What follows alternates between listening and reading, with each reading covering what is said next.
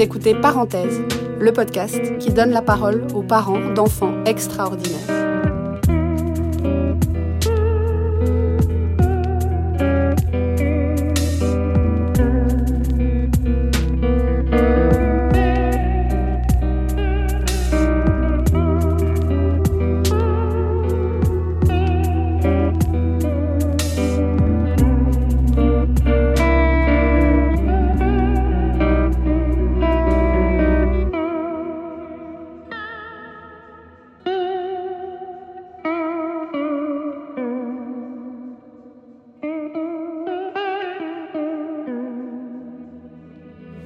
Cathy et Antonio. Merci beaucoup d'avoir accepté notre invitation. Euh, pour commencer l'épisode, je vous laisse euh, bah, peut-être vous présenter, dire qui vous êtes et qui sont les membres de votre famille. Bonjour, euh, je m'appelle Cathy. Je suis une maman de jumeaux. Je viens du Valais à l'origine. Je me suis expatriée sur le canton de Vaud. J'ai rencontré mon dulciné. Et euh, en parcours, euh, voilà, j'ai une base, un début commercial et des études. Et après, j'ai bifurqué, j'ai fait une formation d'éducatrice la petite enfance en emploi, qui m'a ouvert au monde de l'enfance avec énormément de bonheur et de joie. Et puis, c'est d'ailleurs sur un de mes, lieux de travail que j'ai rencontré mon époux actuel, monsieur, Toto. Et, euh, du coup, bah voilà, j'ai 53 ans maintenant. Et des jumeaux qui ont maintenant euh, 16 ans cette année, qui auront 17 ans même. Ça change vite. Chaque année, il faut s'y remettre. hein. Euh, qui auront 17 ans à la fin de l'année.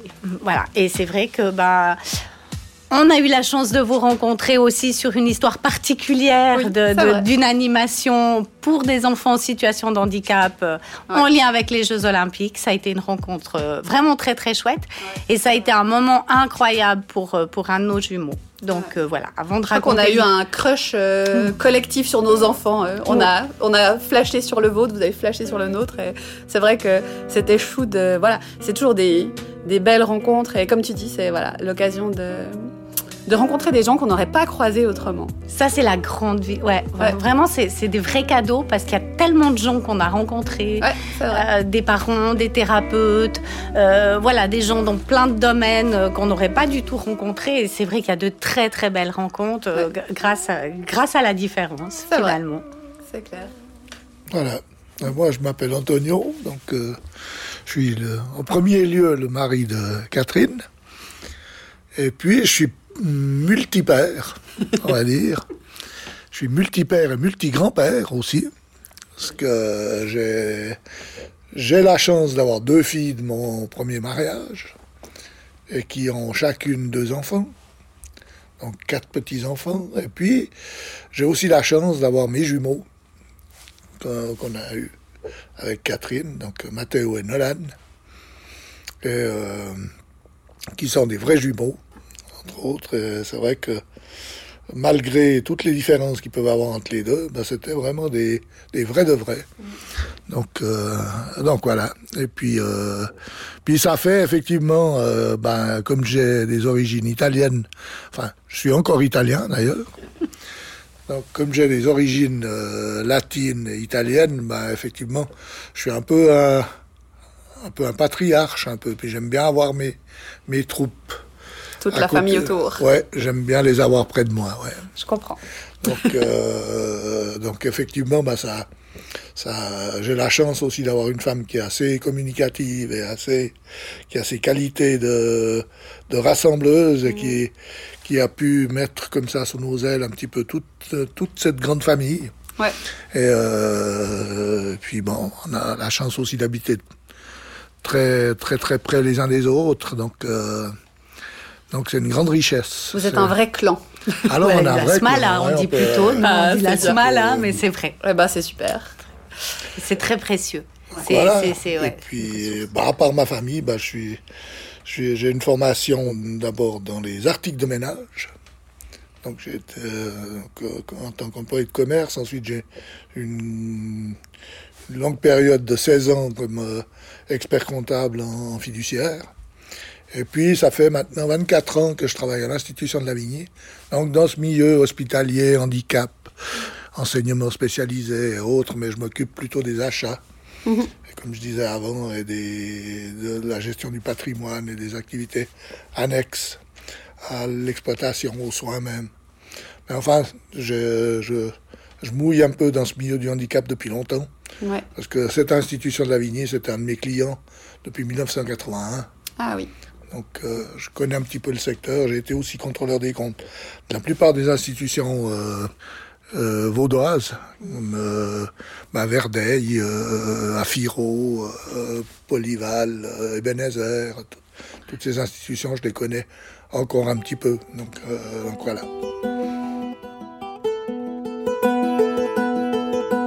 Et donc si on remonte euh, 16 ans en arrière, plus ou moins, l'arrivée de vos deux jumeaux.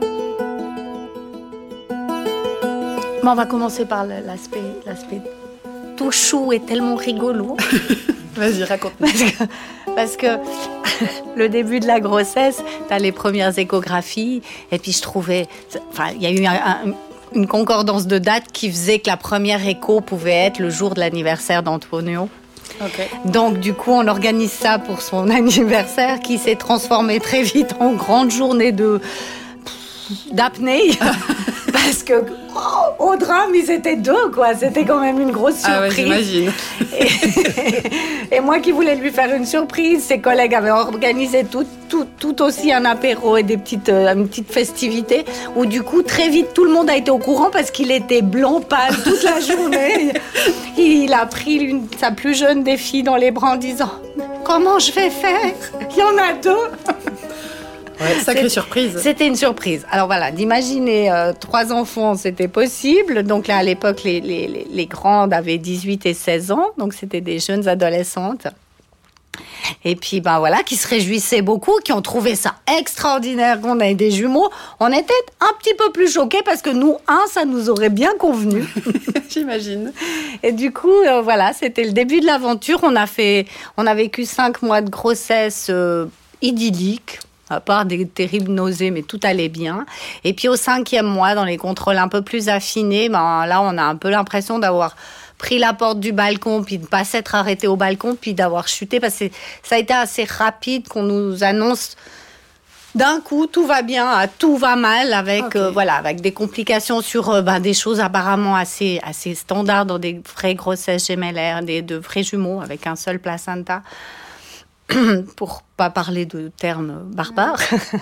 Euh, et euh, du coup, un syndrome transfuseur-transfusé avec un des jumeaux qui avait un déficit de croissance, qui grandissait pas bien, et l'autre qui prenait un petit peu trop. Et allait, enfin, dans le, genre, le jargon médecin, on te parle du petit et du gros bébé.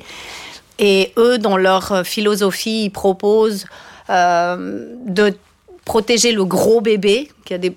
Et puis, on, nous a assez vite proposé un voyage à Paris, parce qu'à l'époque, ça se faisait encore pas sur la Suisse, pour pratiquer un foeticide sélectif, qui fait que tu, bah, tu termines ta grossesse avec un fœtus euh, décédé et un bébé et qui nous ont proposé cette alternative pour donner toutes les chances aux gros bébés. Et c'est là où on parlait de chance et de malchance. Notre chance a peut-être été d'être des parents pas tout jeunes. Donc moi, à l'époque, j'avais 36 ans. euh, Antonio a un certain âge. Euh, et, et du coup, là, tu dis, OK, on prend la journée, on vous rend réponse demain de ce qu'on fait. Parce que parce que c'était un peu voilà c'était un peu soudain on avait besoin de sentir en nous et, euh, et c'est vrai que quand je le raconte et chaque fois que j'y repense euh, je pense que ce qui a été juste c'était de retrouver le contact avec nous-mêmes et ce qu'on sentait dans les tripes parce qu'après, bah, il y a des bonus, malus, tu as des choses que tu peux mettre en, en exergue de te dire, euh, bah là, on joue plus. Hein. Je veux dire, des fois, il y a des choses. Et, et, et après, il y a un moment donné où moi, ce, que, ce qui sonnait dans mon ventre, c'est si on, on intervenait pour un, on perdait les deux. Euh, ça a été un peu une journée où on a tourné un peu dans le vide. Ça a été assez compliqué. Donc là, vous étiez À Paris. En sachant que le petit, c'est celui qui n'a pas de handicap. Oui, Ouais, c'est incroyable. Ouais. C'est quand même incroyable. hein. Donc, euh, donc voilà, c'est un peu le. Alors il a d'autres handicaps hein, euh, à l'adolescence et compagnie. mais, enfin, c'est celui qui, c'est celui qui a rien eu, on va dire. Donc. Euh, et donc là, les médecins vous demandaient de prendre une décision. De prendre une décision. Le médecin, le, le, le grand. Avec beaucoup, beaucoup de tact c'était voilà, c'était voilà, il se voyait pratiquer l'opération avec les avantages pour montrer à son à, son équipe comment pratiquer, etc. Jusqu'à un moment donné où Antoine a rappelé en disant excusez-moi, vous voyez qu'il y a la maman là qui est là avec où il y a des petits moments comme ça ah là là. où tout d'un coup il la surprise de dire euh, non non non non, on rentre pas à l'hôpital ce soir, on se fait pas opérer demain, on réfléchit et on vous dit ce qu'on fait. Heureusement que vous avez eu la présence d'esprit de faire ça. Et puis on est parti chacun de notre côté à Paris. ah, voilà, moi j'étais me changer. Voilà, les, filles, ça passe par le coiffeur. Euh, mhm. Voilà, le truc où tu te, voilà, tu, tu, tu, poses les choses, tu te balades dans Paris. On s'est retrouvés. Euh, on a fait un très très bon restaurant. Alors avec la grossesse, je pense que je me souviens encore des acidités de la digestion, mais où on est tombé assez vite d'accord de dire euh, on veut pas de l'acharnement, c'est pas ce qu'on demande, c'est pas là ce que notre recherche, mais c'est la nature qui décidera. S'il y a un vrai problème, bah ça va ça va mal se passer d'office. On veut pas une intervention, on veut pas d'acharnement thérapeutique non plus, et on verra bien ce que la vie décide. Mmh. À partir du moment où on a, on a annoncé ça, alors là, la réponse, on n'a plus affaire du tout à la, à la même personne. On a euh, du coup le grand responsable de ce, grand hôpital de, Poissy, à, près de Paris, euh, le responsable néonatologie qui est venu. Euh, il faut l'imaginer quand même parce que c'est extraordinaire. C'est le professeur Tournesol avec les mêmes cheveux ébouriffés, grisonnants, mais très grand, pas du tout petit, très très grand. Et, ce, personnage incroyable, il a posé son bip, il a posé son téléphone, il a tout bouclé. Et il m'a dit, je suis à disposition pour répondre à toutes vos questions. Je vais vous expliquer qu'est-ce que c'est la néonatologie, qu'est-ce qui se passe avec euh, des risques de naissance prématurée, parce que c'est une grosse probabilité. C'était ça vraiment le risque majeur, en fait, de bah, continuer Après, le problème, c'est que dans les... Donc, en gros, sans rentrer dans des détails euh, rébarbatifs, le, syndrome transfuseur-transfusé, c'est il y a des connexions sanguines qui se font entre mhm. les deux bébés parce que il peut avoir un seul euh, placenta mais deux poches et du coup il y a des connexions entre deux qui se font et qui déséquilibrent pour être relativement simple. Et dans ce déséquilibre, bah, justement, il y en a un qui prend trop, l'autre pas assez. Et, du coup, euh, le gros, la première grande difficulté, c'est les, les poumons voilà, c'est ce qui t'explique, qui prend le temps de t'expliquer. Puis là, c'est dommage. Mais Antoine, à ce moment-là, quand on est ressorti d'avoir donné l'information au médecin, euh, il me dit Ah non, non, non, encore un médecin, je veux viens pas, oh, débrouille-toi. Là, c'était bon. J'imagine que ça devait pas être euh, ouais, facile à parce que. Bah, je pense que dans les médecins, il y a, il y a bah, il y a comme dans tous les métiers, il y en a des biens, et puis il y en a un peu des moins bien. et puis euh, et puis il y en a qui ont quand même suivi quelques cours de psychologie, puis d'autres pas du tout. Mm. Et puis ça malheureusement, bah ça ça peut casser un peu le contact. Oui, puis hein, ça me révolte quand même un petit peu. c'est qu'effectivement, quand, on, est dans ces secteurs-là, dans le soin, mm. je pense que la première chose, c'est d'être à l'écoute des gens qui sont, bah, qui vivent des choses quand même qui sont pas courantes et qui sont pas certainement faciles à vivre. Puis moi, je déteste qu'on fasse du, du, mal à ma femme. Donc euh, c'est un truc que j'aime pas. Donc, euh, voilà. Donc euh, alors il m'a un peu, il m'a un peu agacé. Il l'a compris très vite d'ailleurs. Et puis après, j'ai dit non, mais moi, les médecins, c'est bon, on a pris la décision maintenant, on va laisser faire la nature. Je me suis je me suis, j'ai passé une sale journée. Hein. J'ai passé une journée où j'étais dans Paris et puis j'ai lâché, euh, j'ai lâché quand même quelques quelques larmes. Euh, ma pudeur fait que j'aime bien être seul quand ça se passe euh, comme ça. Et puis. Euh, puis après, bah, c'est comme euh, Cathy a dit, c'est que bah, le soir, on se dit on se fait une bonne bouffe, on va oublier tout ça, et puis, euh, puis on verra bien ce qui vient. Et puis, euh, puis je pense que c'est la meilleure décision qu'on ait jamais prise. Parce que je, je, je reste persuadé aujourd'hui que si on n'avait pas pris cette décision,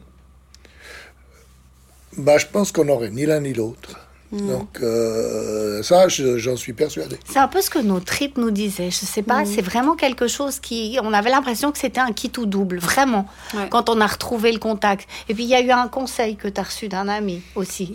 C'était mon ancien patron, qui, qui est un ami aussi, donc, euh, et qui... Ben, J'étais au téléphone avec lui, avec la, les larmes qui coulaient et tout, puis il me dit, mais je pense que la meilleure des choses, c'est de laisser faire la nature. Mm. Et puis, c'est.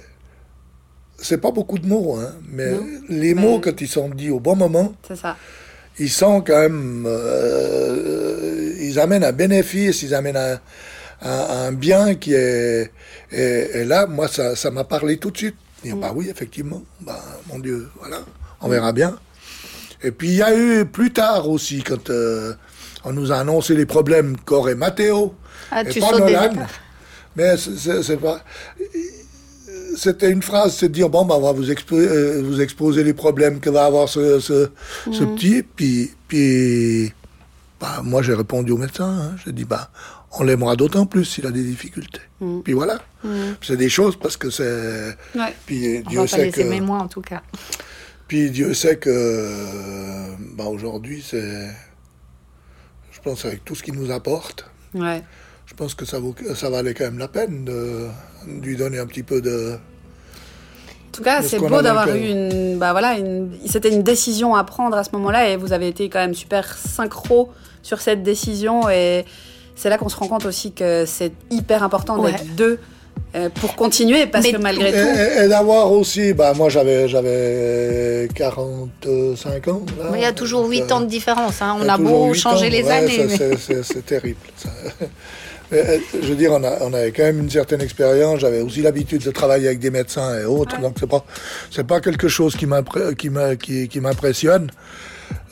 J'ai et on a quand même pas mal pensé à des, à des couples plus jeunes ou à des, ou à des couples qui parlaient peut-être pas bien le français ou ainsi de suite. Et en voyant une blouse blanche, ils auraient dit bah oui, amen, et puis au revoir. Et puis, euh, bah, nous, on a eu cette chance d'avoir un peu, un peu d'expérience et de pouvoir prendre peut-être les. Prendre un peu de recul. Oui, mais je crois que c'est vraiment quelque chose qui est resté, que si quoi qu'il arrive, de dire stop, on prend un moment et on réfléchit.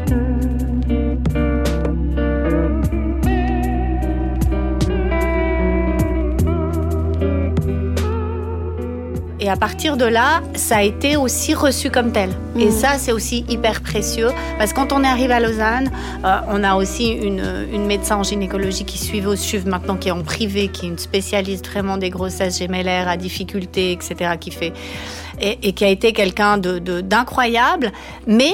Euh, vraiment, il y a eu le respect de dire, OK, on respecte ce que vous. C'était pas. Voilà, on n'a jamais senti vous auriez dû. Mm. Ou même si c'était tellement amené, je pense que la manière dont on l'a mm. amené, où on le vivait aussi.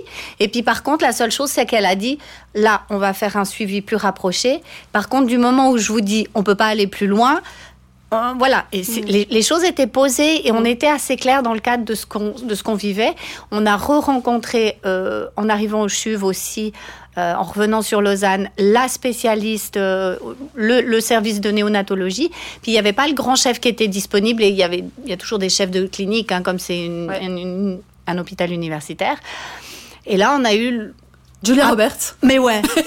Mais ouais, écoute, alors voilà, je pense que ça, ça a sauvé mon mari en plus, parce que ça fait toujours un petit plus quand la médecin, elle est incroyablement belle, elle est magnifique et qu'elle parle très bien et qui a cette humanité et les mêmes mots que j'avais entendus à Poissy, qui dit, nous, on est un service de vie, on va essayer de tout faire, voilà les difficultés. Et en plus, c'est aussi très rassurant d'entendre exactement les mêmes points. Mm. Euh, d'entendre vraiment les mêmes attentions sur le, début, les poumons, les étapes qu'ils risquent d'avoir, les choses à suivre, etc. Mais après, il faut bien se rendre compte quand même que c'est un truc où tu mets l'engrenage dans la manche, puis ça tourne. Hein. Je veux dire, après... Quand c'est lancé, ça s'arrête C'est hein. lancé. Euh, je veux dire, voilà, le, recul après avec les jumeaux, avec... Puis du coup, ça a été assez, assez vite. Parce que moi, je pensais, donc là, on était euh, en début novembre, les garçons étaient prévus pour février. Mhm. Euh, on pensait que ça allait. Moi, je me disais, on va arriver à passer Noël et tout ça. Et puis, euh, elle me voyait deux fois par semaine pour faire, mais, mais j'ai fait deux fois. Hein. J'ai fait la première semaine les contrôles en, en, ultrason euh, pour suivre. Et le deuxième contrôle, elle me dit, j'ai plus envie que vous rentriez à la maison. Vous venez en hospitalisation. Chaque fois que j'ai un petit trou dans la journée, comme ça, je peux vous contrôler, on peut faire le mhm. suivi. Et je me suis dit bon bah ça y est, ça va être un peu pénible. Je vais faire des semaines et des jours entiers euh, en pré en pré euh, prénatal, je crois qu'ils disent ça, je sais plus. Bref, j'ai tellement peu passé de temps que je ne sais plus comment ça s'appelle parce que le lendemain, ah euh, les, les, les, les, choses et les, rapports étaient vraiment mauvais. Tu t'étais préparé un long séjour. Et quand même, je pensais quand même sauver quelques semaines. Mm. On est consciente là. Hein, ça, tout, chaque semaine. Voilà, puis on disait, je disais dans deux jours, on passe une semaine de plus. Mm. Enfin, on a des comptes ah qui, entrent. À ce niveau-là, on sait que chaque jour de gagner est vraiment précieux. Hein. Voilà. Et puis en plus, ce qui était très drôle parce que j'avais euh, à la garderie une famille avec qui j'ai beaucoup sympathisé qui m'avait annoncé un mois avant notre, notre annonce de grossesse des jumeaux. Et du coup, un mois après, je lui avais dit non, mais il faut que je vous dise quelque chose parce que j'ai quelque chose à vous dire. On attend des jumeaux. Donc on s'est retrouvés aussi toutes les deux en, même temps et ça a été aussi très précieux qu'elle soit là. Elle a eu la chance aussi de pouvoir mener sa grossesse beaucoup plus loin et les filles euh, euh, ont, eu un parcours de, de, préma moins, moins lourd. Mhm. Mais du coup, elle était là, elle a été là pour euh, récupérer Antoine en sortant de salle d'op, enfin toutes ces étapes. C'était pas, voilà, j'étais pas. Il y a toujours eu du monde. C'était, c'était incroyable et c'est une très belle rencontre. C'est une femme extraordinaire, une très très belle famille. Mais le lendemain, branle-bas de combat, en plus, euh, hein, le chuve, mm. on sait ce que c'est. La doctoresse dit là, on va pas rigoler, on y va. Il y a, vous avez un quart d'heure pour monter, vous préparer en chambre. Et elle me disait, c'est pas, c'est très cavalier, mais j'aimerais qu'on passe en salle d'opération avant 16h30 parce qu'après, on n'a plus les équipes de jour, on a les équipes d'urgentistes. Ok. Donc, ça a été, euh, je sais que la sage-femme qui était sur l'étage l'a très mal vécu, elle a fait remonter l'info. En fait, voilà, moi, dans le tout a été vite. Je crois que pour Antoine, c'était aussi assez rude d'arriver. Je pense qu'il y a mhm. encore des gens qui l'ont croisé sur la route, qui pensent euh, qu'ils ont croisé quelqu'un de pas équilibré. Mais voilà, euh, à 16h30, à 16h30, le premier bébé arrive et c'est vrai qu'il faut que je il faut qu'on raconte. C'est un moment incroyable. C'est un moment extraordinaire cette naissance euh, où euh, les premières personnes qui m'ont entendu se sont dit la pauvre, elle a vraiment eu trop de médicaments. Mais on était un peu quand même survoltés parce que, ah bah, parce que ça a été un moment magique. à l'adrénaline. Ouais, déjà. Et ça a été un moment magique. Et alors Antoine va voir le premier bébé, bien sûr, euh, à 27 semaines, c'est une césarienne. Il revient en me disant, mais tu sais, parce que dans notre tête, tu prends le plus petit bébé en premier parce que c'est celui qui est plus à risque.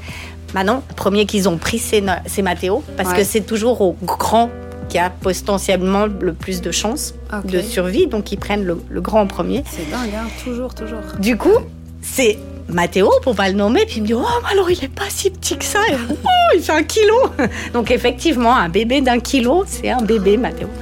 Puis il revient un petit moment après, puis il me dit Oh, bah alors, c'était Mathéo, hein Nolan, il est plus petit. Et puis là, pour Antoine, ça a été un gros choc. Euh, voilà, parce qu'il faut reconnaître que ben, Nolan faisait la moitié du poids de son frère, hein, donc il est né à 500 ah grammes. Avec la perte de poids de la naissance, il est descendu à 490 grammes. C'est petit. C'est petit. Ah, mais oui. Ça fait une main, hein Ça fait une main d'homme. Pas trop grande. C'est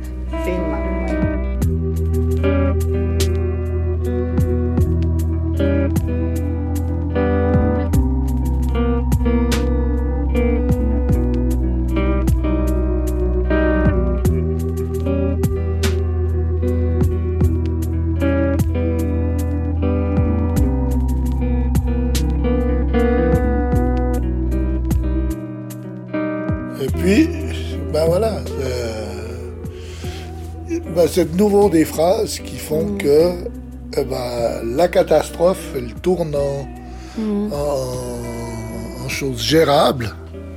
Et, euh, bienvenue. Parce qu'il y a une infirmière en bas. qui me dit, il va bien ce petit? Et ça, c'est trois mots. Bah, ça m'a fait un. Ouais. C'est ju- juste des mots dits au bon moment. Ouais. C'est. euh, C'est juste bah, la vie. on Ouais. est C'est bienvenue, on voit, bienvenue au on monde. voit un petit bout de, de, de choses là, comme ça en disant mais c'est- pas possible, il Ouais. pourra jamais.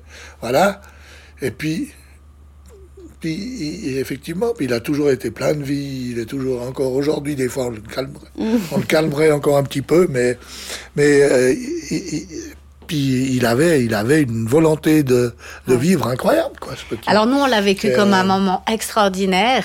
Et, et c'est vrai que les équipes l'ont dit aussi, parce que bah, pour nous, forcément, c'est nos bébés, donc c'était Mm. c'était un moment... Et, et c'est vrai que ces deux enfants, ils avaient les regards présents, quoi. Ils étaient là, ils suivaient, parce qu'il y a deux équipes complètes de pédiatrie qui accueillent hein, les nouveau-nés, hein, Ouais. complets, pour Ouais, que chaque sûr. équipe puisse gérer complètement l'urgence du, du- Bah oui. d'un bébé. hein. Donc ça fait beaucoup de monde.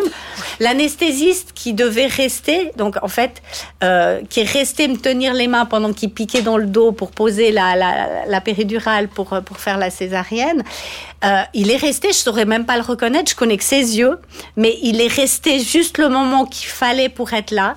Il y avait une ambiance, et c'est vrai que les infirmières nous ont dit, c'était incroyable cette naissance. C'était un, un truc, voilà, parce que, parce que bah, c'est sûr que moi, je l'ai vraiment vécu comme un espèce de prolongement de cordon ombilical. Je pense que si j'avais pu, les semaines suivantes, j'aurais mis une tente à côté de la néonate, parce qu'à l'époque, euh, maintenant c'est tout neuf, tout changé, mais à l'époque, c'était un pavillon hein, qui était un peu une espèce de verrue du chuve dans, entre deux jardins. Ouais.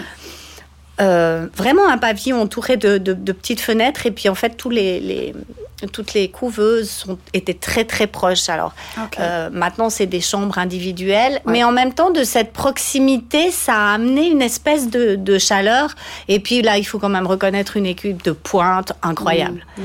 Là on est en Oh, Suisse compétences. euh, et il y a des compétences et en néonatologie franchement on a rencontré des gens extraordinaires. Ouais.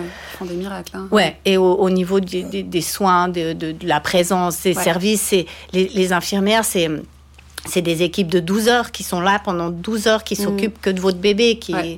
voilà, qui passent le lien sur les 8 heures, euh, c'est celle qui passe entre deux, hein, enfin, etc. Il y a, il y a vraiment et, et ça, euh, bah forcément, on est beaucoup là, euh, et, et c'est des moments où on, on peut voir tout ça.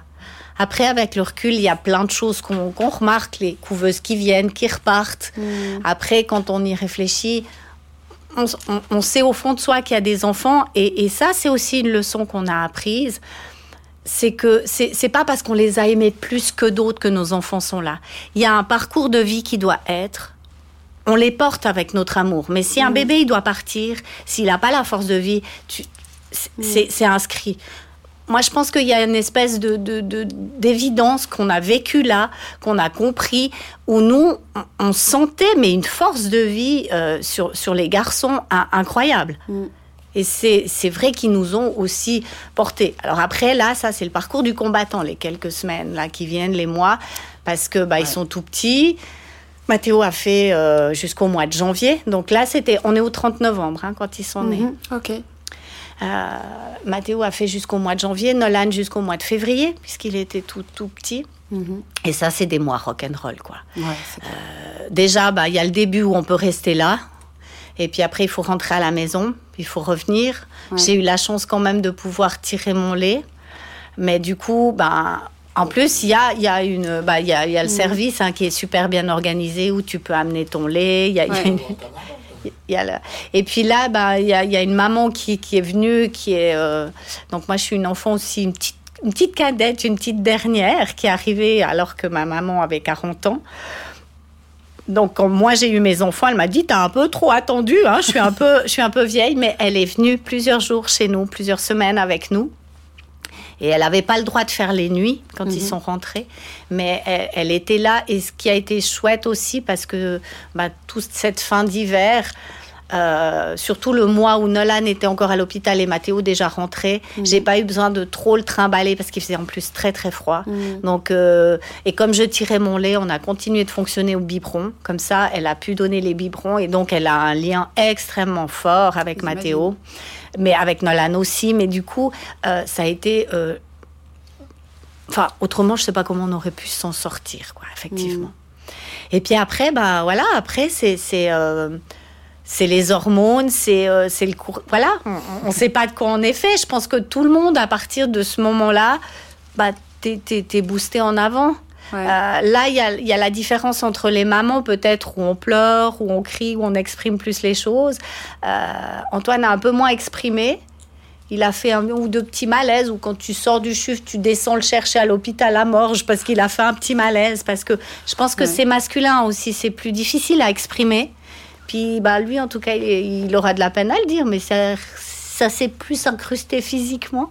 Mm. Mais bah, tu mènes ça de front, et puis bah, très vite, euh, tu es, imbriqué par, le, par, par ce qui se passe. Et, et c'est vrai que, euh, que là, euh, aussi, c'est en sortant, c'est de nouveau Antoine dans le grand colloque où tu reçois tous les médecins quand tu peux partir avec ton bébé. Mhm je, vous, je, vous, passe toutes les étapes hein, où voilà, ils sont quand même des mois compliqués, où ils sont, ils peuvent pas manger parce qu'ils savent pas téter aussi mm. petits. Hein, donc c'est toutes ces périodes où après as, chaque étape aussi c'est une victoire quoi. Les premiers biberons, les premiers, les premiers moments. Euh, au début tu peux même pas les prendre sur toi parce qu'ils sont trop petits, a trop de risques. Mais euh, le moment où on te les donne, c'est ça où tu casses la couveuse parce que c'est le moment parce que tu as besoin de ce moment charnel de retrouver ça. C'est sûr. Et puis, euh, et puis cette, cette connivence toujours de regard entre, entre les garçons parce qu'ils sont pas en couveuse ensemble. Il y a trop de différences de poids, de, de, de, voilà, de besoins. Et puis les gros risques, c'est les poumons. Moi, j'ai eu la chance d'avoir les injections de cortisone juste avant leur naissance, mhm. qui a boosté un petit peu leurs poumons, qui a fait que, voilà, dès que les premières tentatives où on arrête les, la CPAP, mhm. les premières tacs, les premières tentatives, elles ont fonctionné du premier coup. Ah, super. Parce qu'il n'y a pas eu besoin de faire de revenir en, arrière. Il y a eu des, des, grandes frayeurs à Noël avec euh, une épidémie de gastro. Alors en néonatologie, les épidémies de gastro, ça ressemble à une pandémie. tu parce que parce que les risques c'est sur les intestins. Ah, bien hein, sûr, il, y a, des gros des gros soucis tout d'un coup que ces bactéries se posent. Il y a des opérations avec les intestins en fait qui se nécrosent. Mm. Donc ils doivent couper parce que le corps euh, les, les, les organismes sont pas assez résistants pour réagir de tout ça. Donc tu as un petit peu toutes ces frayeurs. Je me souviens d'un Noël hein, où c'est euh, c'est des moments, euh, voilà, tu, tu, donnes le change parce que parce qu'il y a mm. deux grandes sœurs devant aussi, euh, et, ce qui est incroyable des grandes sœurs, euh, c'est que c'est qu'elles ont jamais vécu ça comme un traumatisme. Donc je pense qu'on a pu aussi euh, vivre ça. Alors moi, j'ai un gros trou. Je ne sais pas ce que c'est d'avoir des bébés, de se réjouir, mm. d'être hyper heureux. Euh, tu, tu, vois ce côté, euh, un bébé est né, tout le monde vient les voir. Ouais, je comprends très bien. Euh, où je me souviin de sa, sa maman que j'adore et qui nous a quittés, mais que je lui envoyais une grande pensée là-haut. Depuis le fond du couloir du chuve, je l'entendais Mamma su, a quante piccolo quello je lui ai dit, oui, mais si c'est pour me dire qu'il est petit, ça je sais, hein, au secours. Parce que voilà. Mais en même temps, maintenant, je pense qu'on se rend compte, les parrains des garçons, mon, papa aussi, quand il est descendu en néonat et qu'il a vu, il a fait un tour autour de la couveuse et il est reparti. Ouais, c'est quand même. C'est, on, ne s'est pas rendu compte parce que mm. nous on l'a vécu, on l'a intégré, donc on le vivait de l'intérieur. Et je pense que les filles aussi quelque part, comme elles sont très vite venues les voir, elles ont vécu comme, comme nous ça de l'intérieur. Mm. Et on se rendait pas compte de ce qu'on demandait aux gens. C'est quand tout d'un coup tu les vois devenir blancs, tu te dis ils vont verser que, on, leur a demandé des choses et on les, on les à tous, je crois qu'on les a remerciés mm. plus tard quand on a réalisé qu'est-ce qu'on leur avait demandé. Mm.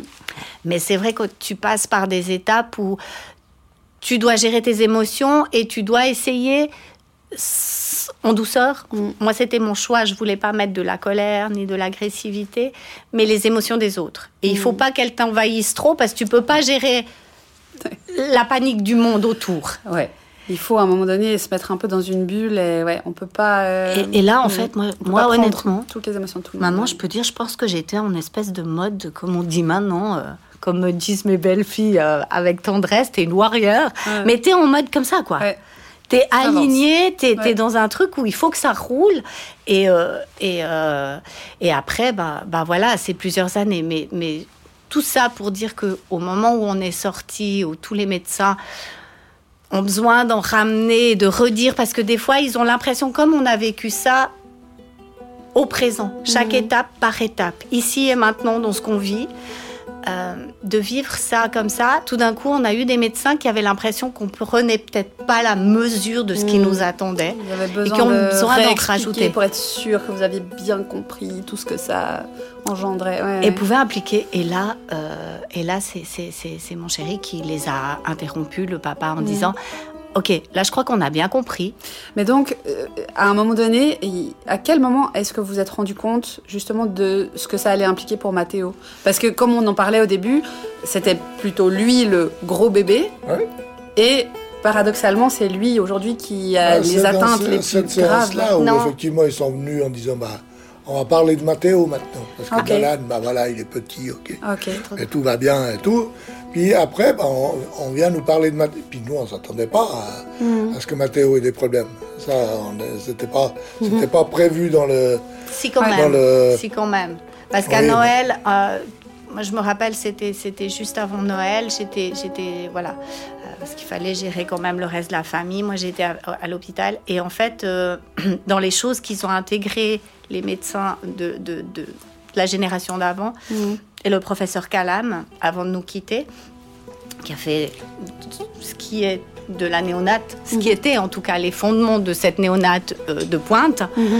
Euh, les ultrasons du cerveau qui sont contrôlés très régulièrement et assez rapidement et ce jour-là euh, j'ai le parce que un des médecins de chef de clinique de, de, de ce moment-là qui, qui m'a expliqué avec beaucoup beaucoup de tact qui a pris beaucoup de temps aussi pour dire ben voilà on a une évolution kystique voilà Ok, Ok. Bah, qu'est-ce que c'est une évolution kystique Parce que quand on te dit kyste, toi t'imagines qu'il y a un truc qui pousse. Ouais.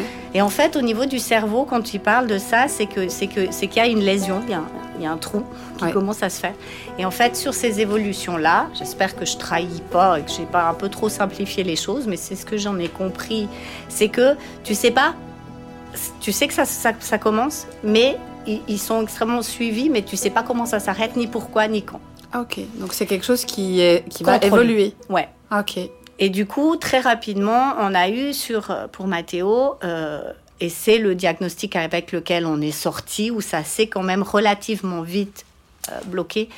Euh, J'ai jamais eu non plus de, de, de, de compte rendu du de comment ils appellent ça du, du- de l'analyse du placenta où il y a Mhm. différentes choses qui peuvent être dites. Nous dans ce moment-là, on n'avait pas besoin du quoi comment. On avait besoin qu'est-ce qui se passe maintenant. ce qui se ça- mais voilà. pourquoi ça arrive, c'est finalement pas si Dans les responsabilités, on n'avait pas besoin, et on n'a jamais eu besoin d'avoir, de vivre de la colère. On voyait Mhm. des familles hein, qui avaient besoin, et les équipes sont formées. Elles sont extraordinaires. Mm. Parce qu'elles savent qu'il y, a des- il y a des familles qui ont besoin de trouver un méchant, Mm. et que ben, forcément, l'équipe Ouais. médicale, elle est bien placée là pour être la méchante. On n'a jamais eu besoin de fonctionner comme ça. Vraiment, c'est pas quelque chose contre lequel on a lutté. Nous, quand on avait besoin de comprendre un certain nombre de choses. Et puis moi, je pense que dans mon fonctionnement, j'avais une dose de capacité minimale de pouvoir intégrer les choses petit à petit. Et en fait, finalement, ça n'a pas été brusqué, les choses sont venues petit à petit, mais on est sorti avec un diagnostic de deux lésions au cerveau, une sur le centre moteur et l'autre sur le centre du langage. Ok. Donc on nous a dit, euh, voilà, ce qui était, alors voilà, c'est toujours des petites histoires qui sont, t'as, une médecin qui pense qu'elle pas, qu'on n'a pas bien compris, qui est enceinte de 8 mois et qui t'explique que vraiment t'as peut-être pas bien compris, mais ton gamin ça sera un légume et il parlera pas, puis il bougera pas. Puis tu vois les, les deux infirmières autour qui se trouvaient être les infirmières qui étaient là à la naissance, qui regardent leurs chaussures très très mal à l'aise. Puis voilà, là, j'ai toujours mon sauveur qui arrive puis qui dit Mais je crois qu'on a bien compris. Là, nous, ce qu'on va faire, c'est qu'on va le prendre. Là, ici et maintenant, où il en est, puis on l'emmènera le plus loin qu'on peut. Et on va fonctionner comme ça. Mais c'est vrai que ça a été assez long et j'ai eu aussi la chance d'avoir les premières années euh, de vie des garçons une pédiatre extraordinaire qui était une ancienne de la néonatologie, la doctoresse Faver, qui a fait un suivi euh, incroyable. Et euh, du coup, euh, ça a été, ça a été des, des, des moments euh, fabuleux qu'on a partagés parce qu'elle connaissait parfaitement la néonatologie pour y avoir travaillé très très longtemps. Elle connaissait bien tout ça. Donc on a eu aussi une, une complicité suffisamment et elle a eu aussi la confiance en moi euh, plein de fois Nolan dans des limites de, de, de bronchiolite parce que voilà sur des tout petits bronches comme ça ça va vite. D'éviter des hospitalisations où elle écoutait au téléphone où on se checkait trois fois par jour pour éviter de retourner à l'hôpital pour pouvoir avoir ce suivi euh, et une qualité et, et une confiance. Moi je vous- le jour où j'ai reçu la lettre qui m'annonçait qu'elle quittait, mais j'ai pleuré. Je me rappelle sur ma planche à repasser, je m'en remettais pas de Mais me dire mais, mais comment. c'est je- clair, Et encore maintenant, Ouais. elle me manque. Mais c'est tellement une équipe qu'on construit que Ouais, quand ouais. on perd un membre de l'équipe, c'est c'est super dur, hein, bien Mais sûr. elle a mis des mois à arriver à me dire, mais est-ce que vous avez bien compris comment on appelle ça? voilà, jusqu'au moment où tu peux intégrer le mot handicap moteur cérébral. D'accord. Et ça, voilà, je pense qu'on a vraiment une, une- une résistance, euh, chacun la sienne, de ce qu'on peut encaisser. Et puis je crois que la vie, euh, des fois, elle nous met aussi un petit peu euh, les doses qu'on peut supporter. Mm. Et, euh, et c'est venu petit à petit. Alors ça ça veut pas dire que ça t'aide à te relever. Hein. C'est, c'est, ça empêche qu'en plus c'est des jumeaux, tu as les nuits, tu as le manque de sommeil, tu as, beaucoup de choses.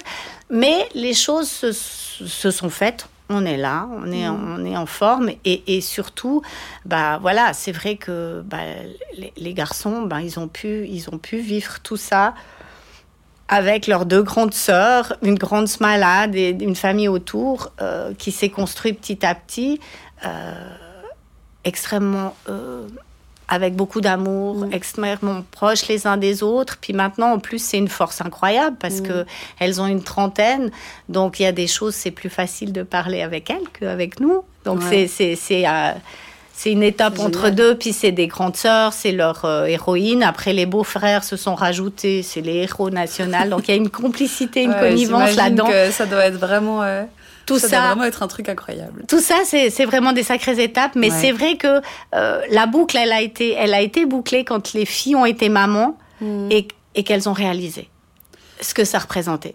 Et Ah ce bah que là, j'imagine qu'elles ont dû se rendre compte en fait ce que vous aviez traversé et à quel point euh, Ouais. ça ressemble pas du tout à un ça ressemble parcours pas du tout ben non, Non. c'est ça ouais Non. Non. comme tu disais hein, c'est le fait de pas avoir ben ouais tout ce que vous avez pas connu entre guillemets et tout ce que vous avez connu que elles ne connaîtront pas non plus enfin c'est je pense que c'est à ce moment-là qu'on prend vraiment la mesure de ben de l'aspect complètement extraordinaire de de ce que vous ouais. avez vécu et traversé ouais Mm. Ouais, ouais. Alors après, il y a, y, a la- il y, a, ouais, y, a, il y a cette reconnaissance qui fait du bien aussi, Mhm. et puis qui, qui permet de, que chacun prenne sa place. Et c'est vrai que euh, c'est peut-être là où je, je- je ramène toujours les choses, mais c'est j'aime bien que les choses soient dites. Donc on fait circuler les infos, on n'a jamais employé de langue de bois. On a Mhm. toujours dit les choses, on choisit le moment, le dit le mieux possible, mais, mais surtout pas de faire de, de secrets, de pas faire de cachotterie et d'être, euh, voilà, de faire circuler les infos, qu'elles puissent aussi, euh, bah, elles, exprimer, dire les choses. Et puis à côté, bah, elles étaient des ados, il y avait d'autres besoins, il y avait des envies. Ouais. Euh, donc c'est vrai que pour moi, c'était hyper important qu'elles puissent venir chez leur papa quand elles en avaient envie. Pas, enfin, ça me paraissait logique, mais voilà, je voulais pas qu'elles prennent rendez-vous pour venir chez leur papa. Ouais. Qu'elles puissent venir, puissent décharger si elles avaient besoin, parce qu'il y a des âges où tu as besoin de parler, d'échanger. Et tout ça, en fait, ça a construit, le, le- le- ça a construit les, les choses qui sont, qui sont solides. Et pour les garçons, c'est hyper précieux. ah bah j'imagine Ah ouais. Les, les grandes sœurs, cette ouais, grande ça, famille, elle est précieuse. C'est- c'est- je pense qu'ils auraient, ils auraient plus de peine à se passer de leur, de leur sœur que de nous. hein, je pense. Même maintenant, ils nous mettront en vacances. Bah, c'est génial d'avoir ouais. des relations comme ça euh, Ah entre ouais, frères non, et sœurs. bon, et, enfin, euh, je, dois dire que, je dois dire que ma, ma femme, sur ce côté-là, elle est assez extraordinaire. Donc, euh, je dois dire qu'elle a, elle a cette faculté d'amener d'amener rassembler. ces gens à... Ouais. Ouais, parce que moi, je suis, je suis, je- moi, je suis là, donc, euh, puis j'aime qu'ils viennent, mais je vais Ouais. pas les chercher. Mm. C'est, euh, j'ai- ma fierté de, de napolitain, donc, qui fait que Bah, mes filles doivent venir me trouver. Ouais. C'est pas à moi de me déplacer. Et ainsi de suite, malgré que Dieu sait que j'aime énormément du premier au dernier de mes enfants et du premier au dernier de mes petits-enfants et mes beaux-fils que j'adore aussi. Donc, euh, je veux dire, c'est... Mais on a, on a appris à jouer avec... euh, je pense que malgré tout ce qui a pu arriver, il y a quelques éléments qu'on n'a jamais oubliés. C'est que, bah, typiquement Mathéo, on, essaie de lui on a essayé de lui apprendre le deuxième degré. La dérision par rapport à ce qu'il vit. Et c'est quelque chose, et il arrive à rigoler de son handicap. Je veux dire, alors il, il y a des moments où il souffre, ça c'est une évidence. Mais il arrive à en rire. Il arrive à prendre, euh, bah, typiquement, le, euh, on peut lui dire, euh, ça va, t'as crevé les pneus, t'as un machin, on peut le mettre en enquiquine comme ça, puis il arrive, et, et il en rigole. Parce Ouais. qu'il sait que bah, le deuxième degré, chez nous, c'est comme ça. Et puis, euh, puis, puis voilà, puis son handicap, il fait partie de sa vie, et puis il fait partie de ces trucs, et puis c'est en tout cas pas une tare vis-à-vis des autres, et il faut qu'il apprenne à, à en faire une force. On a un petit Donc, peu euh, choqué. Tu te rappelles au mariage d'une des filles où à un des jeux, la consigne c'était quand tu avais la réponse, il fallait te lever. Puis du coup, bah, sa sœur dit Enfin, tout le monde se lève sauf Mathéo si tu as la réponse. Puis il y a des gens qui ont dit Mais oh, enfin, euh, tu peux pas lui parler comme ça. Ou Nolan qui arrive, qui dit tout le temps à Mathéo Ça roule et, et ses copains au début, mais tu, tu lui dis pas ça. Ben si, je lui dis ça. Alors Ouais. voilà, l'humour est un Ouais, outil incroyable. apprendre ça, ouais. Et puis chacun son handicap. Hein. Euh, Antonio, c'est la communication, son handicap. Euh, ma foi, on fait chacun avec ce qu'on a. hein. Ouais. Moi, je parle trop, lui pas assez. euh, voilà. on, on en fait des, on en fait des atouts. Mais c'est vrai qu'il y a des priorités sur lesquelles, ben voilà, tu, tu fais des choix. Tu fais des choix. Je pense que si j'avais été, euh, je suis très contente de ne pas être une maman dans la contrôlite, euh, de vouloir que tout soit parfait. Parce que si j'avais été comme ça, ben, je pense que je serais sous, sous petite pilule et j'ai passé très vite, très souvent, très près de, de la boîte euh, des, des médicaments parce qu'il ne faut pas se cacher quand après tu ajoutes des problèmes médicaux, des opérations à répétition, les douleurs, les médications qui suivent pas, qui conviennent pas. Donc quand tu fais tout ça, euh, tu as, une carence de sommeil. En plus, voilà, c'est des choses qui sont assez mal connues, mais les enfants et les mamans que j'ai rencontrés par la suite qui ont des enfants en situation de handicap moteur, il y a des sommeils qui sont extrêmement agités. Alors, soit tu prends l'option de surmédiquer puis tu dors bien, soit tu n'as pas envie de les abrutir et tu veux essayer de voir le potentiel qu'ils ont pour les amener le plus loin possible. Euh, et, et du coup, bah, tu fais des sacrifices sur certaines choses. Mais moi, j'ai toujours privilégié l'humain. Les gens qui venaient, bah, ils avaient toujours voilà, la priorité de, de l'échange et finalement, c'est c'est la richesse. Euh, c'est ce qui m'a convenu. C'était ça. Et, et voilà, et de pouvoir. euh, euh, Maintenant, avec le recul, euh, il y, a des- il y a des choses qu'on ferait peut-être autrement. Forcément, un petit peu sur le- la récupération. Et je dis, je prendrais de l'aide plus vite. Et s'il y a des conseils que je donnerais à des parents, c'est de prendre de l'aide plus vite. Dès qu'on peut en avoir, de prendre des relais, de, de prendre du temps. Euh, Antoine aussi a aidé beaucoup à dire là on prend un week-end, on prend des petits moments, mais des petits moments volés. Par contre, de prendre des vrais relais autour. Mais en même temps, en tant que maman, il y a un besoin de suivre cette situation, de savoir ce qui se passe.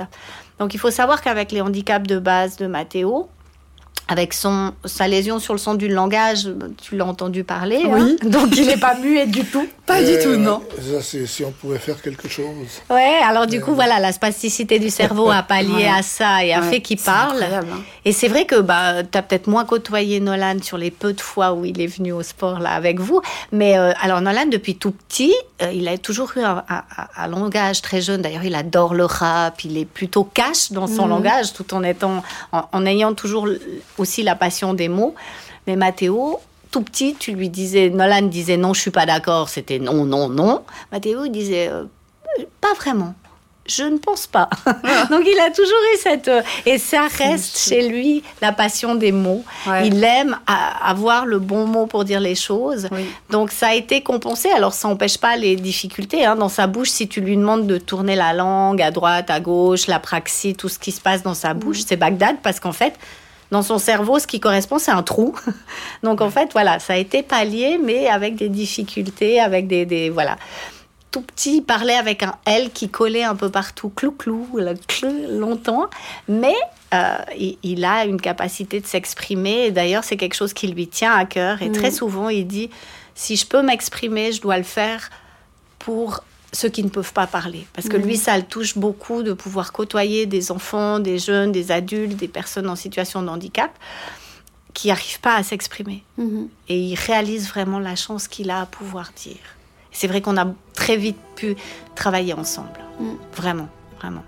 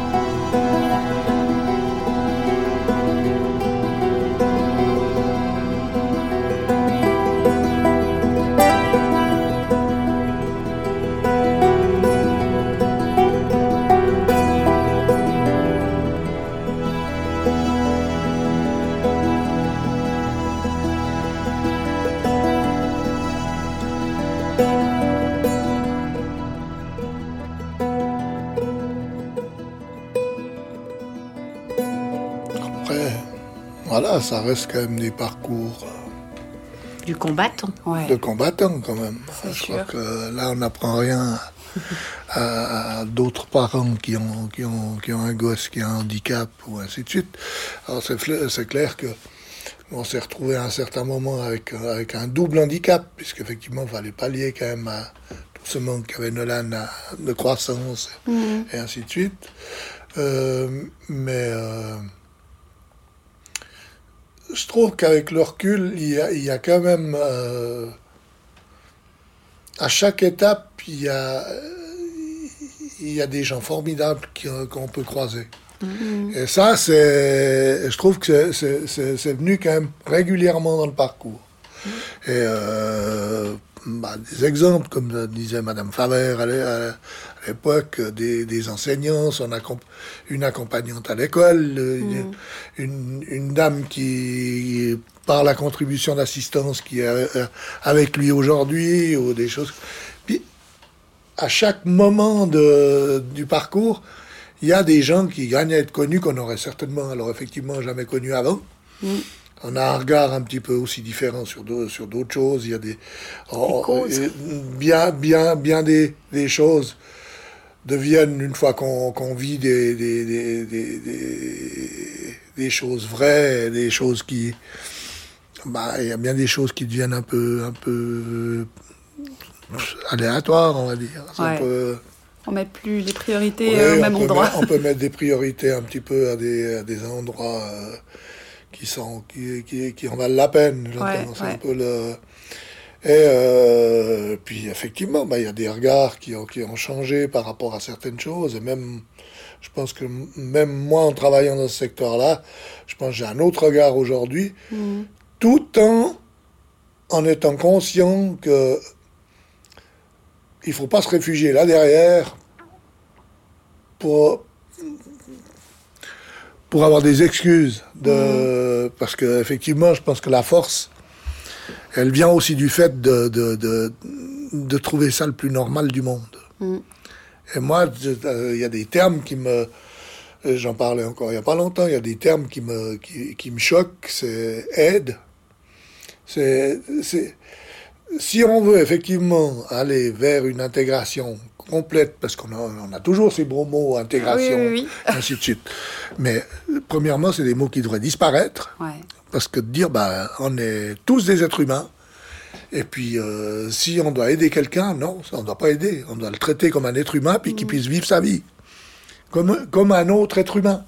On dit souvent que les personnes en situation de handicap sont en situation de handicap à cause de l'environnement et de la vie autour. Finalement, si on change les accès, si on change plein de choses, elles sont plus en situation de handicap. Et on se rend compte que... Bah, c'est le regard, c'est les barrières de différence, euh, c'est tout ça.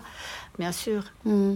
Bien sûr, mais, mais, mais, mais tu, tu, vois, ces barrières, euh, ces barrières, elles ne s'arrêtent pas à nous. Hein. Euh, je vais donner un exemple. On est allé au, cinéma voir euh, la représentation du film qui a été tourné à l'école des philosophes. Oui que tu as peut-être vu. Il y a eu une représentation dans notre village, dans le cinéma de l'endroit, avec le réalisateur et le directeur de l'école. Euh, et Mathéo, qui avait la chance de connaître le directeur de l'école, est allé vers à la fin la séance. Et euh, c'est des paroles qui sont extraordinaires de la bouche d'un enfant.